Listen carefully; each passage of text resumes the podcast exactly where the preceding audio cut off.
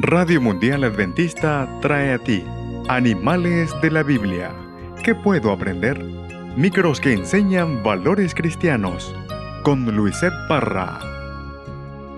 Quiero presentarles a la familia Cepillo. La mamá, un cepillo para lavar la ropa, casi no trabaja porque la lavadora la ayuda, pero de vez en cuando limpia algún zapato. El papá, ese cepillo de peinar, él sí que trabaja. ¿Y cómo trabaja?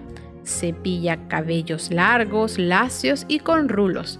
A veces se encuentra con algunos intrusos como los piojos. El jovencito, el cepillo de dientes, tiene que hacer su tarea todos los días y después de cada comida. Y el pequeño, el cepillo para uñas, tiene que hacer recordar a sus clientes que tener suciedad debajo de las uñas es muy perjudicial.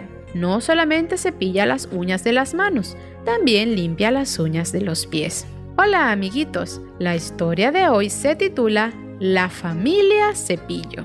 Qué importante es tener buenos hábitos de higiene. Esta familia de cepillos puede hacer un buen trabajo en nuestra vida, si se lo permitimos. El pueblo de Israel se cansó de comer el maná y se quejaron frente a Moisés. ¿Qué podía hacer él? Lo que estaban comiendo era la mejor comida. Venía desde el cielo exclusivamente. Entonces Dios los escuchó nuevamente y les envió codornices que venían desde el mar. Un día, éstas se acercaban a un lado del campamento y al otro día se acercaban del otro lado del campamento.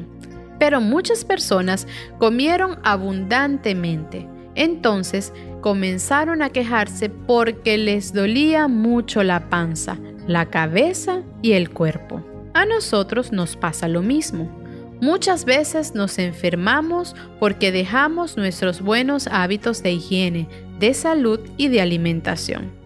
Sin embargo, Dios quiere que tengamos buena salud para ser felices junto a Él.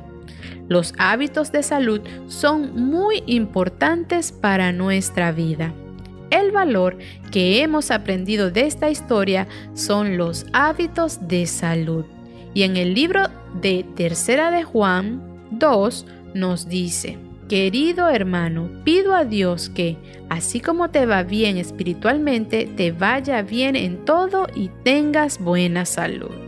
Hasta la próxima amiguitos y que Dios te bendiga. Radio Mundial Adventista presentó Animales de la Biblia. ¿Qué puedo aprender? En la producción del texto, profesora Estela Romero de Aranda.